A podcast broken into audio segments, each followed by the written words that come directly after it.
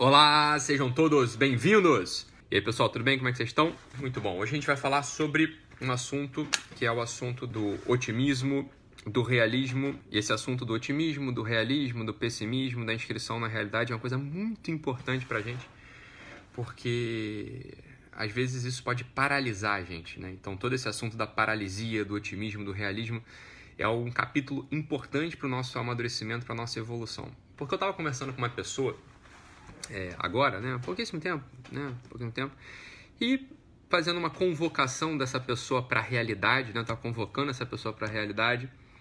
É uma pessoa que não é muito, não é nem jovem nem, nem, nem velha, né, tem ali na casa dos 30 e poucos anos. O que acontece? Essa pessoa, ela estava é, mais ou menos indignada porque eu estava dizendo para ela com toda a verdade do mundo, né, com toda a segurança do mundo, que algumas portas estão fechadas na nossa vida. Algumas portas estão fechadas na nossa vida.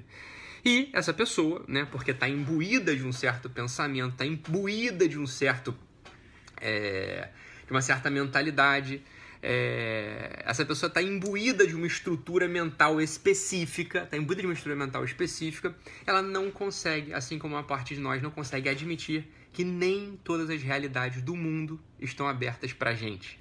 Nem todas as realidades do mundo estão abertas pra gente. E é uma coisa que dói às vezes a gente ouvir isso, né? Por quê? Porque a gente cresceu numa geração, a gente cresce num tempo que todo mundo fala pra gente, não, você pode ser o que você quiser, você pode ser o que você quiser. Né? A gente falou disso já numa, numa live anterior, né? lá do, da música da Xuxa, né? Basta acreditar que o cara lá de cima vai te dar, né? Coisa da bola de cristal.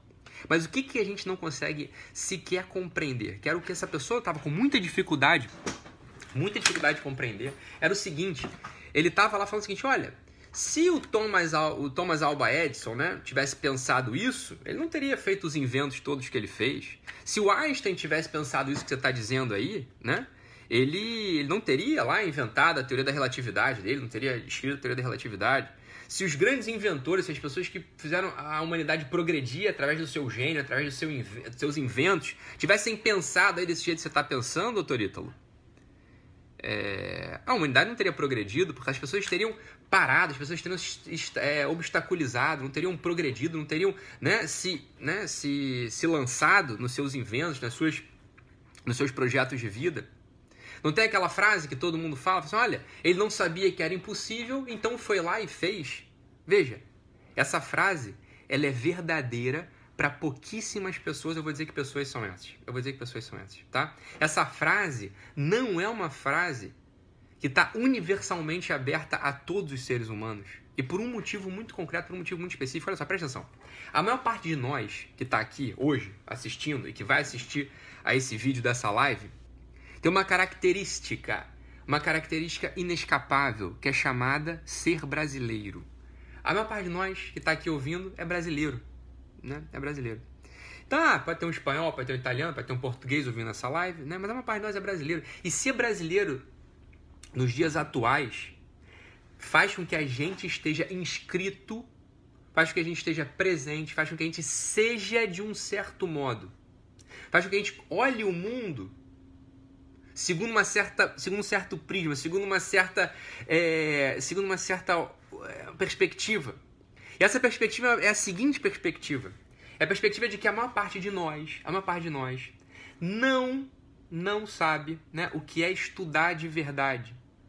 Não tem ideia do que é um ritmo de estudo verdadeiro. A maior parte, hein? É claro que vai ter um outro brasileiro aí que, que fez isso. É óbvio. É um ou outro que fez isso. A maior parte de nós não sabe o que é esforço verdadeiro.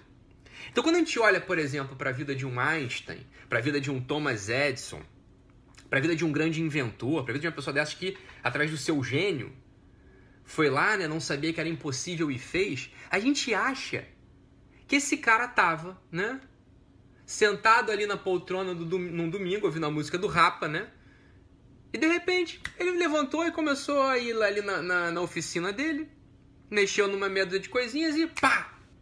Fez, inventou a lâmpada, inventou o telefone, né? Descobriu os fundamentos ali do eletromagnetismo. Pelo amor de Deus, não é assim que funciona. Isso não existe. Não existe. Isso não existe. Essa coisa do eu não sabia que era impossível, fui lá e fiz, só vai servir, só vai funcionar. Só funciona para pessoa que tem um baita de um esforço, uma baita de uma transpiração, que o coração tá ali colocado naquela atividade, tá colocado naquela tarefa, né? A pessoa que de fato se dedica durante 10 anos para uma mesma coisa, sem reclamar, independente do que esteja acontecendo. Né? Independente do que esteja acontecendo. A pessoa se dedica ali, ela está se esforçando, não tem ninguém batendo palma para ela. Não tem ninguém dizendo que a coisa vai dar certo. Mas ela continua ali, se esforçando, se dedicando, não abrindo mão da sua própria vocação, que é chamada e circunstância. A pessoa tá ali num ela, ela sente que ela tem um chamado, ela sente que ela tem um chamado, olha, eu preciso fazer isso porque, porque eu sei como fazer. Esse é o chamado que a gente pode acessar no mundo. Eu sei como fazer certas coisas. Esses inventores, esses escritores, esses poetas, essas pessoas todas, eles sabem como se dedicar muito tempo, eles sabem como fazer aquilo. E na circunstância em concreta, vai ser na universidade, vai ser na oficina, vai ser em casa, como é que eu faço isso? Articulação entre chamada e circunstância, mais uma perseverança por anos, anos, anos, anos, anos, anos, anos a fio, faz com que ah, essa frase tem algum sentido, ah, não sabia que era impossível, fui lá e fiz. Isso não está aberto. Isso, essa frase, né, essa realidade, essa realidade não está aberta para a maior parte das pessoas. Porque a maior parte das pessoas é preguiçoso, é palpiteiro. A maior parte das pessoas compara palco com bastidor. Né?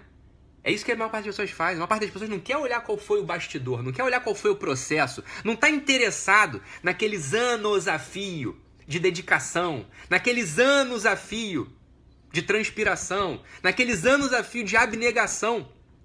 Não tá. A maior parte das pessoas quer só os aplausos, os aplausos, né? O cara que me escreveu isso aí, provavelmente, né? O cara que estava conversando comigo sobre esse assunto, né? Do Thomas Edison, do Einstein, provavelmente está olhando para a fama, né? Para um nome que foi eternizado do Einstein, né? Para o nome que foi eternizado do Thomas Edison.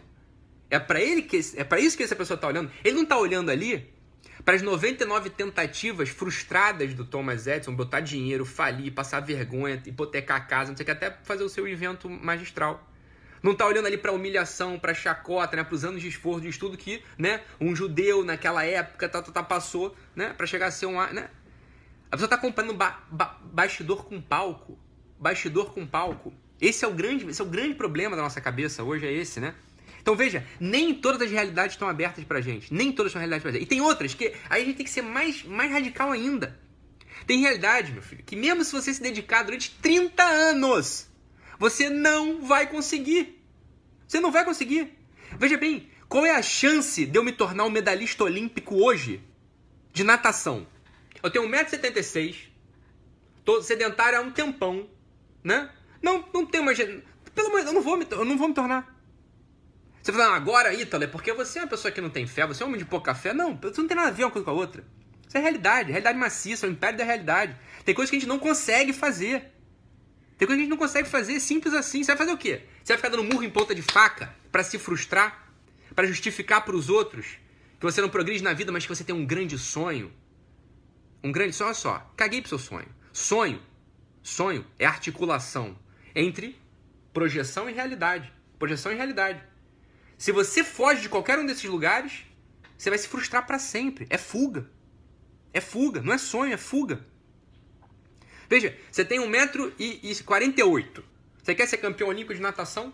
Você não vai conseguir. Você tem 38 anos. 1,48m. Não vai conseguir. Simples assim. Você está sonhando errado. Porque você não está sonhando, você está fugindo. Não vamos confundir jamais. Né? Não, a gente não pode confundir jamais. Sonho com fuga. É que parece a mesma coisa às vezes, né? Parece a mesma coisa às vezes. Mas não, não é a mesma coisa. É um desejo de paralisia, é um desejo de não prestar contas, é um desejo de justificar a própria incompetência. Porque hoje é muito bonito, né? Uma pessoa que tem grandes sonhos, dificilmente alguém vai botar o dedo na cara e falar: cara, para com isso, isso não é sonho, isso é fuga. Vamos fazer uma coisa que preste? Vamos fazer uma coisa que seja útil para alguém? Vamos fazer uma coisa que vai fazer com que você progrida? Né? Dificilmente alguém vai falar isso com carinho, né? com, com energia e ajudando sobretudo. Porque aí está outro ponto. Existem coisas que não são sonhos, né? Tem coisas que são projetos verdadeiros. Por exemplo, se você quiser para mim falar assim, ó, eu sou um engenheiro ambiental, mas o meu talento é fazer doce e faço doce bem pra caramba. Não é um sonho você largar a engenharia ambiental e montar uma confeitaria, não tem nada de sonho aí. Isso é projeto, é projeção, vai dar certo. Pronto, simples assim. Só que o que acontece? Aí esse aí, que é para alguém pegar e, e animar, estimular e ajudar a coisa a acontecer, não. É esse, é isso aí que o pessoal vai e joga pá de cal em cima, né? É isso aí que teu familiar, que teu pai, que tua mãe, que teu tio, né? Não, mas é muito arriscado. É muito Você fez uma faculdade de 5, 6 anos, né? Não, mas o que, que, tem a ver uma coisa com a outra? Né? Teu talento é um, você é chamado a fazer uma coisa. Você nem tá. Nem, você até tá empregado, mas um empreguinho ruim pra caramba, tá ganhando nada. Né? Não, não, faz, não nada, tem projeção, não tem nada, nada, mas não, mas ali a coisa do doce você é boa, você faz bem, porra, ninguém, ninguém consegue comer o doce, o teu doce e não falar, porra, isso aqui, é, isso, aqui é, isso aqui é um sonho, isso aqui é uma beleza, isso aqui é uma maravilha, isso aqui me transportou pro mundo né, onírico das músicas, porque isso aqui é muito gostoso. Então vai lá e manda brasa, pô. Aí vale a pena. Porque não é um sonho apenas, isso é um projeto calcado na realidade, baseado na realidade que tem razão de ser. Então, essa articulação que, é que a gente tem que aprender a fazer, né? Não confundir sonho com fuga. E poucas pessoas vão, poucas pessoas vão falar isso pra gente mesmo. Né? Poucas pessoas vão falar isso pra gente mesmo. Né? É, um dos motivos pelos quais a gente tá aqui é esse. Um dos motivos pelos quais a gente tá aqui é esse. Então, vamos. Vamos jogar pra, vamos jogar pra cima, né? A gente tem que aprender né, um conceito americano do marketing chamado fail fast. Aprender a falhar rápido. Aprender a falhar rápido. Não ficar dando murro em ponta de faca. Olha, eu achei que eu podia passar pra medicina, mas pô, eu tomo pau há três anos no vestibular. Pra que, que eu vou fazer medicina? Não vou conseguir passar, vou ficar aqui me frustrando. Bora, vamos pra prova, vamos fazer outra coisa né? Vamos fazer economia, vamos fazer direito, fazer nutrição, fazer fisioterapia, sem aquela frustração. Ah, eu não me dediquei. Você se dedicou, como é que você não conseguiu? Tem um monte de coisa, você não é tão inteligente assim, ou então você não tinha tanto saco para estudar, ou então você nem estava achando que queria ser médico, mas nem quer ser médico, você quer só achou que era ali, você viu aquela meia dúzia de seriado americano, achou que ser médico era aquilo. A gente nunca sabe direito, não faz tanta diferença assim, faz diferença. É você pegar o teu trabalho, pegar a tua atividade, né? E comece a mandar brasa né? Começa a mandar brasa ali. Se dedica àquele negócio. Vambora, vambora, vamos lá. Pá, vamos estudar, vamos se dedicar, vamos servir. Bora, pô, qual o problema? Vai dar tudo na mesma, dá tudo na mesma. Eu já falei essa coisa aqui e repito.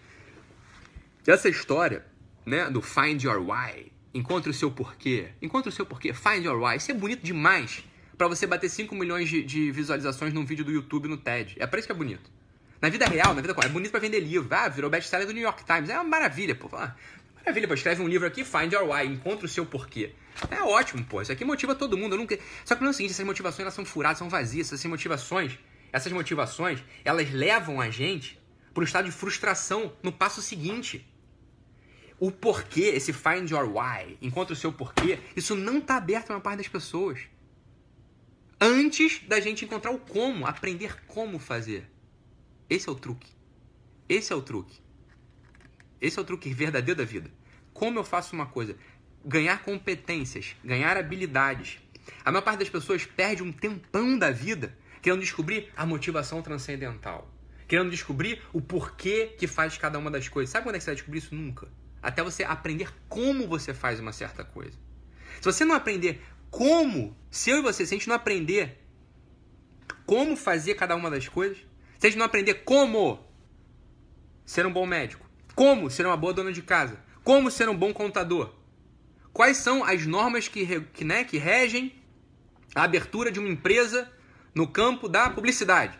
Você, você tem que ser um bom contador para fazer um negócio desse, para ajudar a pessoa a abrir uma empresa, né? Os impostos e tudo mais, né? Com o que, que você paga, quais são as taxas. Não é isso? Você não vai conseguir nunca. Não vai conseguir nunca. Agora, quando você faz esse como, um dia após o outro, por vários meses, por vários anos, né? Esse como tá ali, encaixado, eu sei fazer, eu faço. Você começa a ver que você não é um inútil, que você não tá sozinho. Você começa a ver que você até tem alguma importânciazinha no mundo, desse tamanho, mas tem alguma.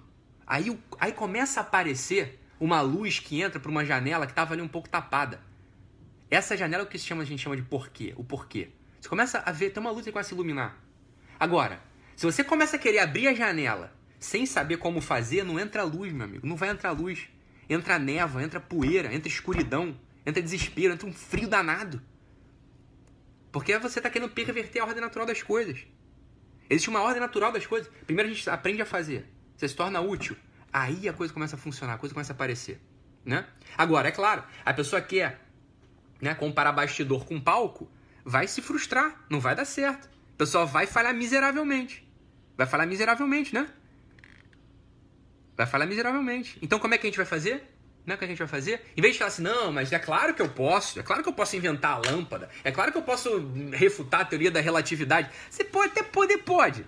Se você fizer isso por 40 anos e for bem inteligente, for bem inventivo, for bem atento, botar todo o dinheiro na tua vida, sacrificar todo o resto para isso, talvez você consiga dar uma contribuição. Agora, não é ouvindo ali uma música do Rapa sentado na poltrona no dia de domingo que isso vai acontecer. Não vai mesmo. Aí não vai, não vai acontecer porque você não fez o como. Você não sabe como fazer.